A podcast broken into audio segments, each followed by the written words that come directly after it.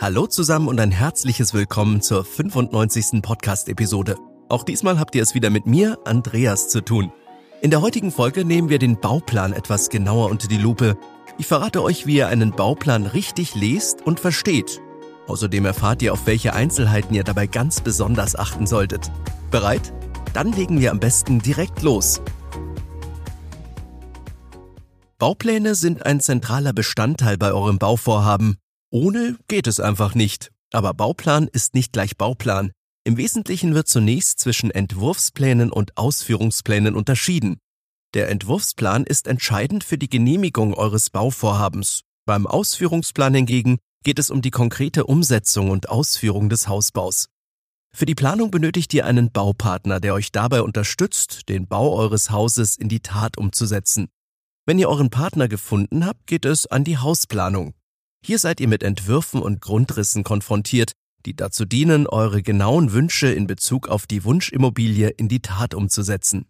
Wenn dieser Teil der Planung abgeschlossen ist, muss der Architekt einen sogenannten Bauantrag erstellen und die konkrete Bauplanung zeichnen. Der fertige Montageplan ist später noch einmal wesentlich ausführlicher als der Bauantragsplan. Er enthält bis ins kleinste Detail alle Angaben, die für die Umsetzung des Hausbaus erforderlich sind. Wollt ihr mehr über den Bauantrag erfahren, dann hört gerne nochmal in Episode 13 rein. Okay, jetzt aber erstmal wieder zurück zum Bauplan. Einen Bauplan verstehen zu können, basiert zunächst auf einem Verständnis des Maßstabs und der Bemaßungen. Der Maßstab, der auf eurem Plan vermerkt ist, gibt euch Auskunft über die Größe eures Hauses in der Realität. So entspricht etwa die Angabe 1 zu 20 einem Verhältnis von einem Zentimeter auf dem Plan im Verhältnis zu 20 Zentimetern im Sinne der realen Größe. Bei den Bemaßungen müsst ihr grundsätzlich zwischen den Maßen für den Rohbau und dem fertigen Bau unterscheiden. Bei den Rohbaumaßen geht es ausschließlich um die sogenannten konstruktiven Wände. Das ist der Teil, der funktional und im Sinne der Statik erforderlich ist, also die Umschließungselemente eures Hauses. Hier sind noch keine Angaben für eine Beplankung enthalten, beispielsweise eine Rigipswand oder eine Holzverkleidung. Die Informationen zu den Fertigmaßen hingegen enthalten alle faktisch zur Verfügung stehenden Maße, inklusive Trockenbauplatten oder Gipsplatten. Die Angaben für Fliesen sind hier üblicherweise noch nicht enthalten, diese müssen noch zusätzlich berücksichtigt werden. Ihr seht im Plan meist kleine Kreuze eingezeichnet, sie geben das sogenannte Rastermaß wieder, das auch Baurichtmaß genannt wird.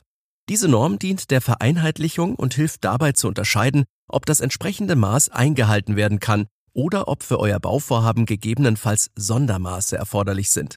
Ein Baurichtmaß wird übrigens in jedem Fall benötigt, auch wenn ihr euer Haus vollständig individuell nach euren Vorstellungen plant.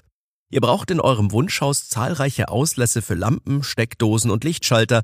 Entsprechend wichtig ist es, dass ihr euch vor Beginn der detaillierten Bauplanung überlegt, wo diese im Detail hinkommen sollen, damit sie für das Einzeichnen in den Bauplan vorbereitet sind. Das fordert allerdings von euch ein sehr präzises Überlegen, an welchen Stellen ihr diese Auslassungen gerne hättet und vor allem in welcher Menge. Die Elektroplanung muss anschließend noch mit dem Fachberater besprochen werden, damit die Wünsche mit den Möglichkeiten abgeklärt werden können.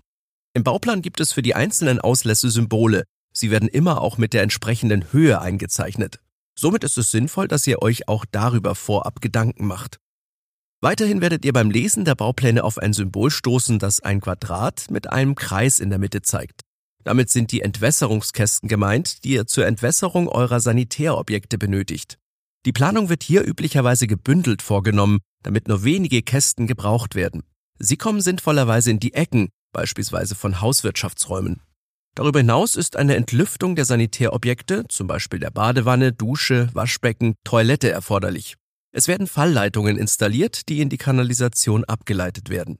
Das Entlüften wird über das Hausdach vorgenommen. Dafür sind verkleidete Steigleitungen erforderlich. Einen Bauplan richtig zu verstehen bedeutet auch, die jeweiligen Bezeichnungen für die Höhenangaben interpretieren zu können. In jedem Plan ist der sogenannte Höhenkote eingezeichnet. Dieser Begriff aus der Vermessung bezeichnet eine Höhenangabe innerhalb eines einheitlichen Zählsystems, und bezieht sich dabei jeweils auf den Wert normal Null, also kurz NN. Die Höhenangabe erscheint im Bauplan mit der Bezeichnung plus minus 0.00 über normal Null. Der Hinweis ist wichtig, weil sich sämtliche Eintragungen zu Höhen im Grundriss jeweils darauf beziehen. Die Angaben sind nicht nur relevant für den Bauantrag, Sie geben auch Auskunft über die Bemaßung von First- und Traufhöhen. In eurem Bauplan sind die entsprechenden Angaben zur geplanten First- und auch Traufhöhe enthalten. Diese sind rechtlich im Bebauungsplan, B-Plan eurer Gemeinde geregelt und müssen gemäß dieser Vorgaben berücksichtigt werden. Die Firsthöhe ist der höchste Punkt eures Hauses, wobei bereits die Form des Daches diese Höhe vorgibt. Die Traufhöhe ist die Höhe zwischen dem Boden und der Dachtropfkante. Weiterhin seht ihr auf dem Bauplan unterschiedliche Linien, die entscheidend sind zur Berechnung der Wohnfläche. Sie werden in Metern angegeben. Generell werden Flächen unter einem Meter nicht bei der Wohnflächenberechnung berücksichtigt. Der Bereich zwischen einem Meter und zwei Metern wird zur Hälfte angerechnet. Erst ab einer Höhe von zwei Metern erfolgt die volle Anrechnung auf eure Wohnfläche. Diese Zahlen sind auch für eure Einrichtungsplanung wichtig. Sie helfen euch zum Beispiel bei der Anschaffung von Möbeln, weil ihr im Bauplan genau erkennen könnt, ob etwa ein Kleiderschrank genügend Platz an der Stelle hat, den ihr dafür vorgesehen habt. Kommen wir nun zu den Abkürzungen und Nummerierungen, denn davon gibt es im Bauplan eine ganze Menge.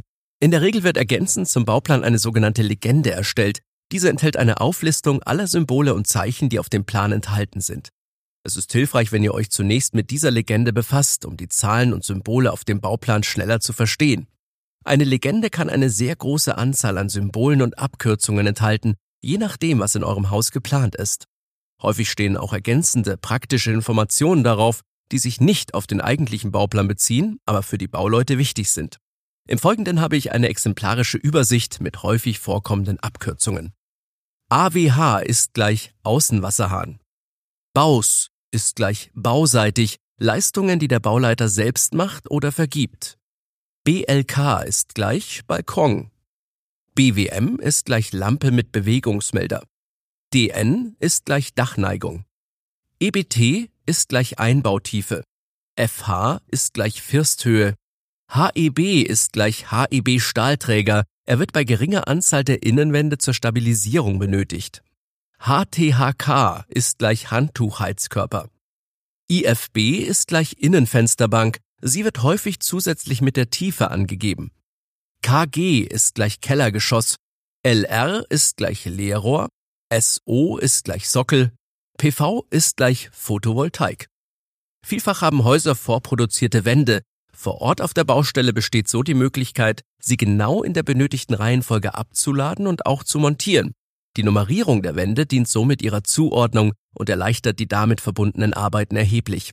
Auch für die Fenster sowie die Türen zur Terrasse gibt es spezielle Beschriftungen, die vor allem über die Öffnungsmöglichkeiten Auskunft geben. Fenster oder Türen, die sich beispielsweise sowohl vollständig öffnen als auch im geschlossenen Zustand ankippen lassen, sind mit dem Zusatz DK, steht für Drehkipp, versehen. Auch die Brüstungshöhe der Fenster ist gekennzeichnet und hat die Abkürzung BRH. Ihr merkt schon, dass es gar nicht so einfach ist, einen Bauplan richtig zu verstehen. Am besten macht ihr euch mit den einzelnen Abkürzungen vertraut und geht den Plan Schritt für Schritt durch. Bei Fragen solltet ihr bei eurem Bauträger nachhaken, der euch hier sicherlich weiterhelfen wird. Ich für meinen Teil kann jedenfalls nachvollziehen, wenn euch nach all den Begrifflichkeiten der Kopf raucht. Freuen würde ich mich dennoch, wenn ihr auch beim nächsten Mal wieder reinhört. Nicht vergessen, alle zwei Wochen erscheint eine neue Episode. Weitere Informationen rund um den Hausbau bekommt ihr natürlich auch unter baumentor.de oder auf unserer Facebook-Seite sowie auf Twitter. Bis zum nächsten Mal und ganz liebe Grüße, euer Andreas und das gesamte Baumentor-Team.